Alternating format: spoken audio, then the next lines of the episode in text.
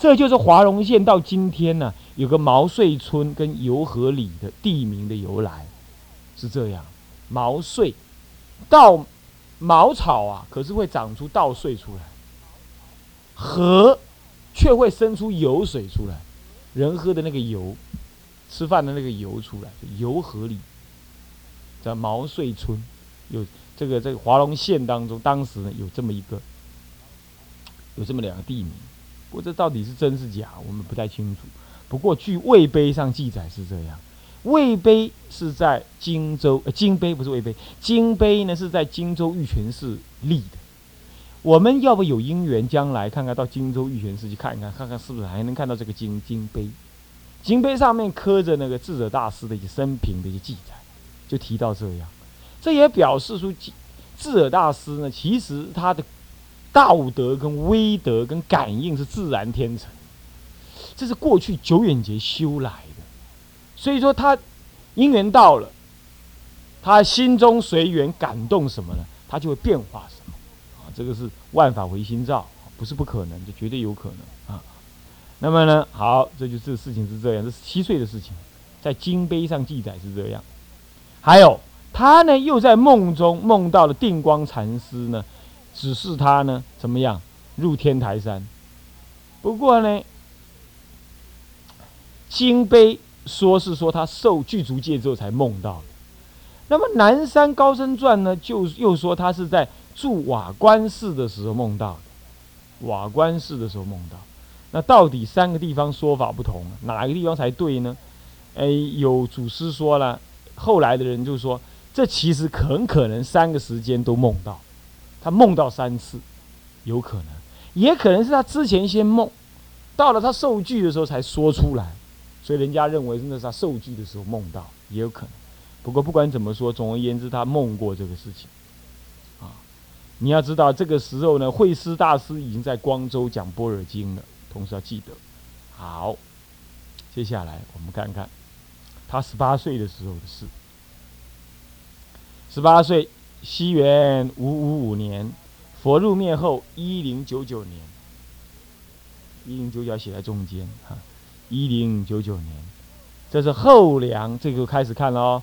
后梁也就是南梁，南方的梁啊，南梁也是后梁，就是所谓的江陵城破之后呢，这个这个这正统的梁的王朝灭了，这位后梁呢是皆由借由北魏。呃，借借由西魏的政权而挺而建立起来的一个附属的政权呢，所以另外给一个名字，区别于原来梁武帝的那个梁，所以叫做后梁或者叫南梁。萧察大定元年，大定元年啊，后来呢又这个同时呢。呃，梁武帝的几个儿子呢还不满意，还想要反攻，所以有另外有两个王，一个是梁征杨侯，天成元年他自己立国号，这个是跟萧察不一样的，跟萧察政府抗衡的，啊，也是跟这个西魏相抗衡的，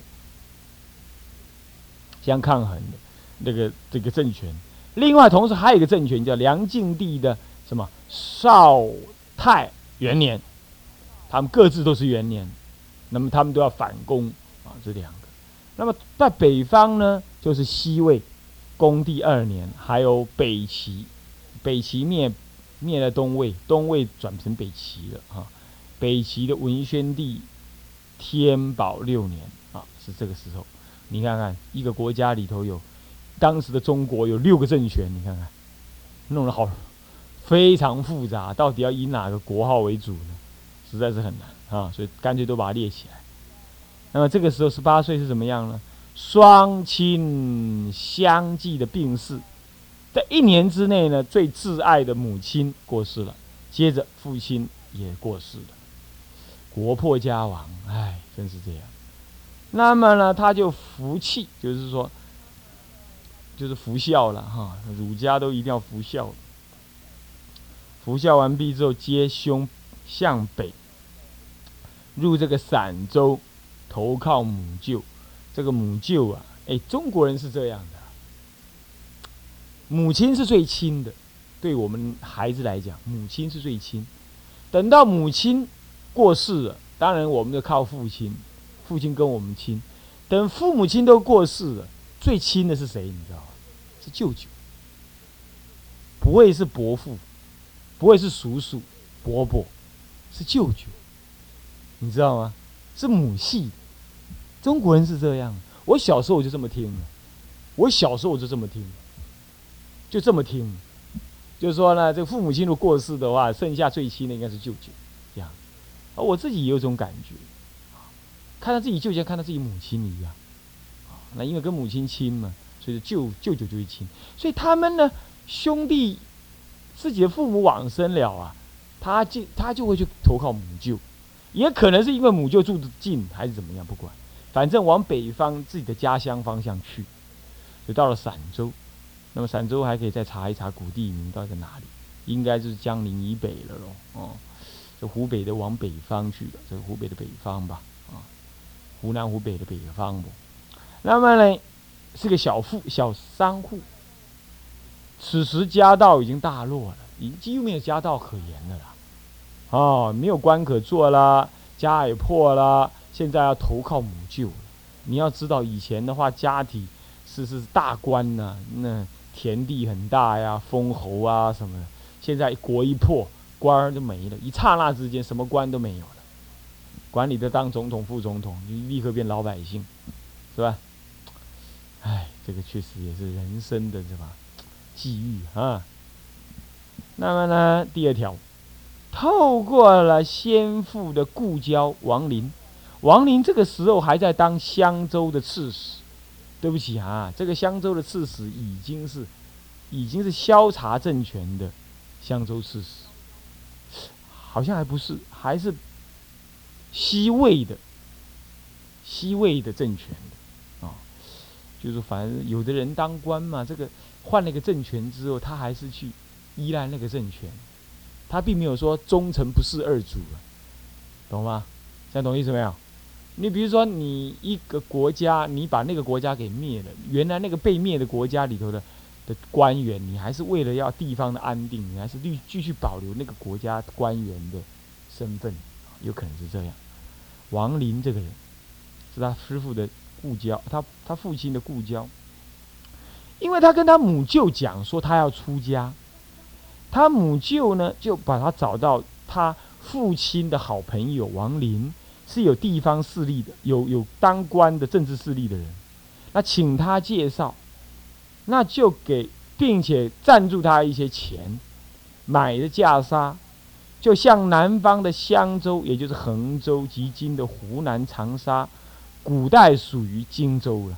长沙呢，湖南长沙在古代属于荆州哈。这果院寺法绪法师，这位法绪法师也是他的母舅。很有意思啊，也是他的母舅。你看，又是投靠另外一位母舅。不过当时要出家，一定要有政府的同意书啊，同意书。所以说，他一定要由那个他的好朋父亲的好朋友王林来出这个同意书，然后就给他一点盘缠，他才有办法前进。到了果院寺的法序法师那里，也是他的母舅，另外一位母舅。那么出家，法号智凯。也有人念质疑呀，啊，也可以啊。那么呢，智德安，还是沿用这个德安呢？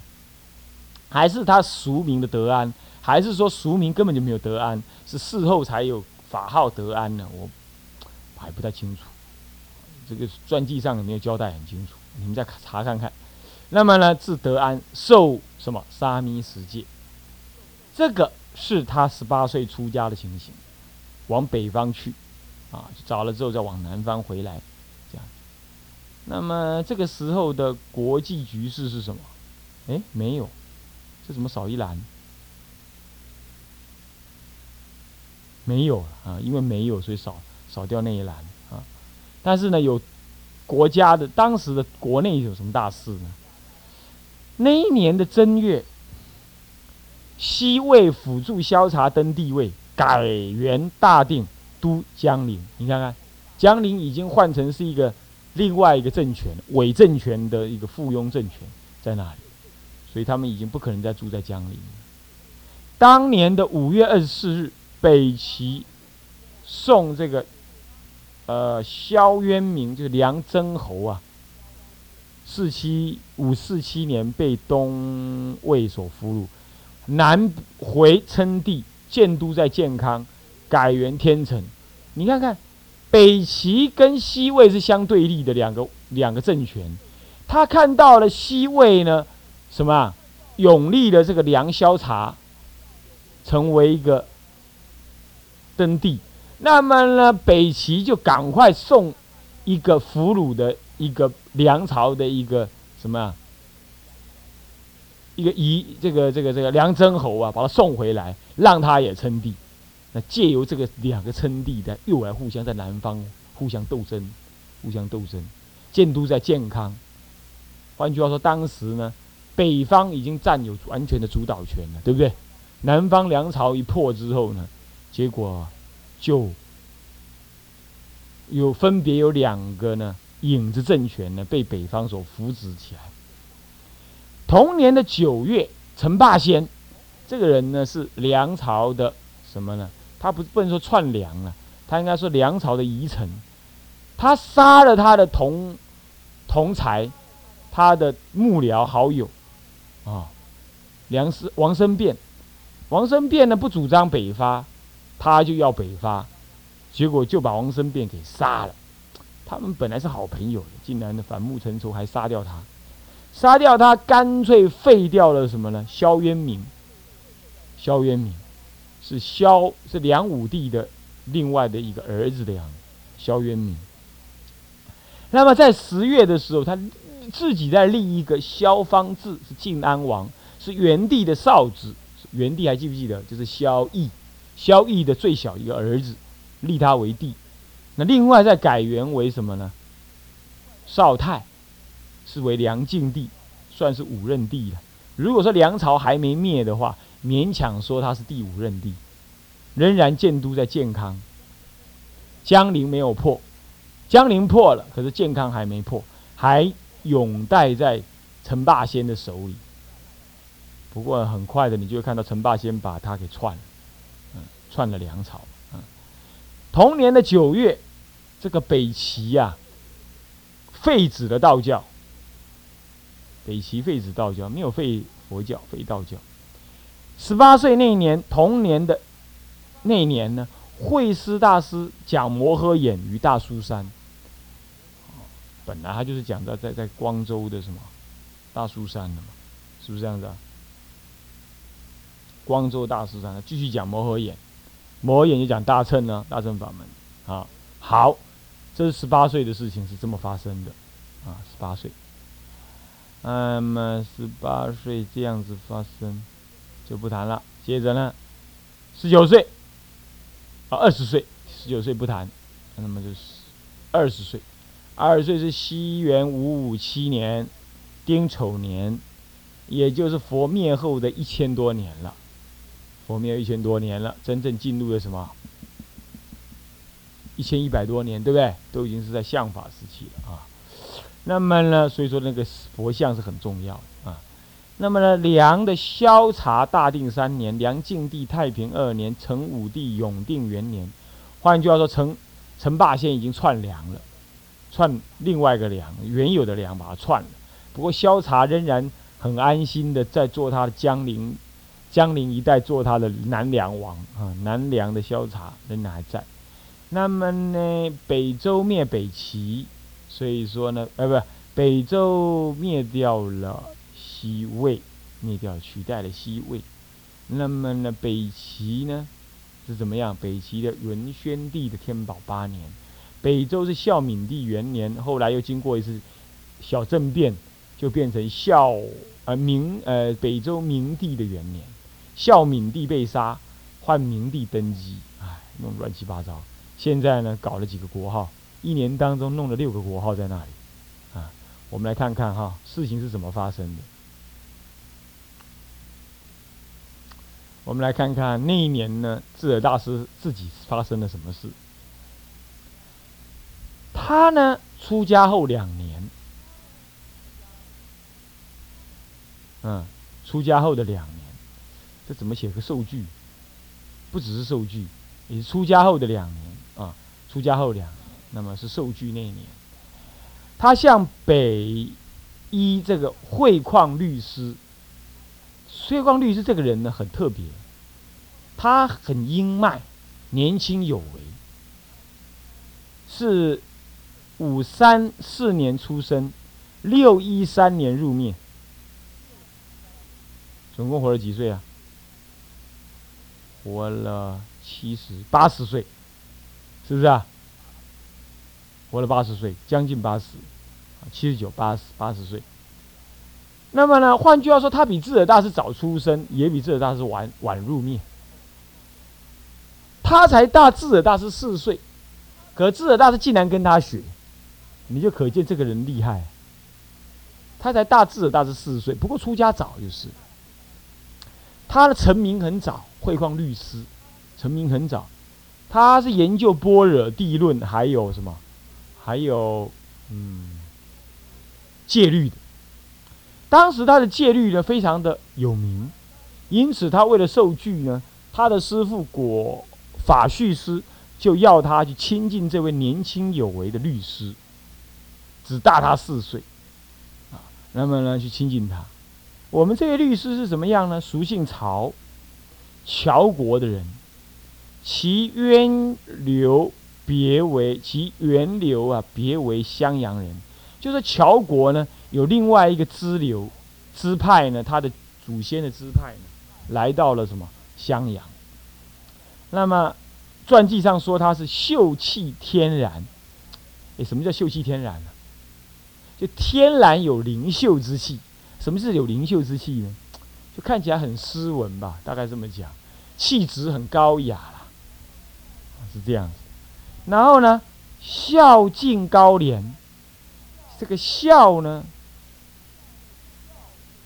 中国人讲孝对两个，对父母，还有对谁？对师长。对了，对师长孝。那么讲敬呢，也主要是对师长。主要是对师长，所以这里的孝应该是讲他对他父母，对父母孝，对师长敬。什么叫高廉呢？清高廉洁的意思。这个人很清高，不随便化缘盖庙，不随便办什么呢？不随便办那个什么，办水陆法会，啊，是这样。那么廉洁就是不是他的东西，他不，他绝对不多打。那么呢，长大师四岁，十二岁于江陵出家；智尔大师十八岁出家，那么他又十四岁就出家，十二岁出家。换句话说呢，足足在出家的年份上呢，早了六年，再又加上大大师四岁，总共是大师大师十岁。换句话说，他受具的时候呢，汇矿律师是十一腊，十一腊，十一腊，懂吗？这是一。十一腊，可能呃不，也不是十一腊，才几腊而已。他大大师十岁呃四岁嘛，换句话说，他当律师的时候也不过受具才四年而已，二十岁才能受具嘛。假设他真的是在按照标准的话，对不对？那出家也不过才十年而已，十年就能当智者大师的老师啊，这种人也不简单。哦，能够当智者大师老师啊，而且出家才十年。是吧？是不是这样子啊？嗯，呃，十二年，十二年，出家才十二年的时候，啊，那个智尔大师才亲近他的时候，出家两年了嘛，啊，那他就他找智尔大师出家十年嘛，那么就是十二年啊，十二年，这么你想想看，那十二年也不简单哦，名声这么高远哈，很很不容易。那么呢，谁这位大师，这位慧矿律师为什么这么有名？因为他跟对了人。他跟真谛三藏学什么呢？筋骨、光明等经，还有呢，学色大乘论，学唯识诸论，学律，还有什么？学禅都学，学律学禅，学唯识，学般若，他都学。所以说，这个人呢，实际上学了不少东西啊。那么。好，第二条，他学完了之后呢，这位会矿律师有一次啊，是来看法，这个这个法序法师的，然后看到了智者大师在那诵经。年轻人嘛，也看他是年轻人嘛，他就很有意思，就看看他。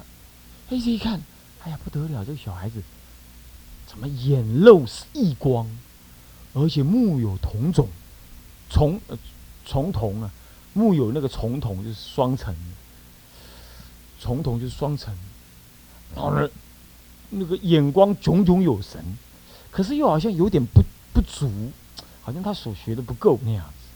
他跟他聊起来，聊起来的时候呢，智者大师我一听是他是汇矿律师啊，如雷贯耳，也赶快顶礼，就说：“哎呀，大师，我们您这个我们很敬仰你啊，老人家，希望有因缘到跟你那里去学，跟你那里去学。”然后他就说：“可以呀，你现在在诵什么？”他说：“我在诵《法华三经》，我想诵《法华三经》。”他说：“我大贤山那里的道场啊。”我也是修法华三经，我那里也有法华、观无量、呃无量无量易经，还有普贤普贤观经。你呢，可以来我这里送。他就很高兴，那么就慢慢的就跟他的师傅法旭法师讲，法旭法师呢也很敬重这个慧矿律师，他知道这个是年轻有为的大德啊，应该把他年轻的徒弟交给他去教。就这样子呢，就安排好了，又留了，好像又留了一阵子，最后就让他跟着会矿律师，不过大他四岁，出家呃找他十年的这位新的律师，这位律师后起之秀啊，带他到大树大贤山去，是这样。追到大贤山去又怎么样了呢？这位才受具一年，才刚受具的这位未来的大龙象。影响中国佛教的一个大德啊，他一遇到了好老师之后呢，这个表现就不一样。那么到底怎么样表现不一样法？我们呢下一节课我们要跟大家讲一讲啊，他的表现就非常的好啊。好，我们现在先回向，与这个我们发愿啊，众生无边誓愿度，烦恼无尽誓愿断。法门无量誓愿学，佛道无上誓愿成。三皈依，自归佛，当愿众生体解大道，发无上心；自归依法，当愿众生深入经藏，智慧如海；自归依生，当愿众生同理大众。一切无碍。好，我们总回向，愿以此功德，庄严佛净土，上报四重恩，下济三途苦。若有见闻者，悉发菩提心，尽此一报身，同生极乐国。南无阿弥陀佛。南无阿弥陀佛。南无阿弥陀佛。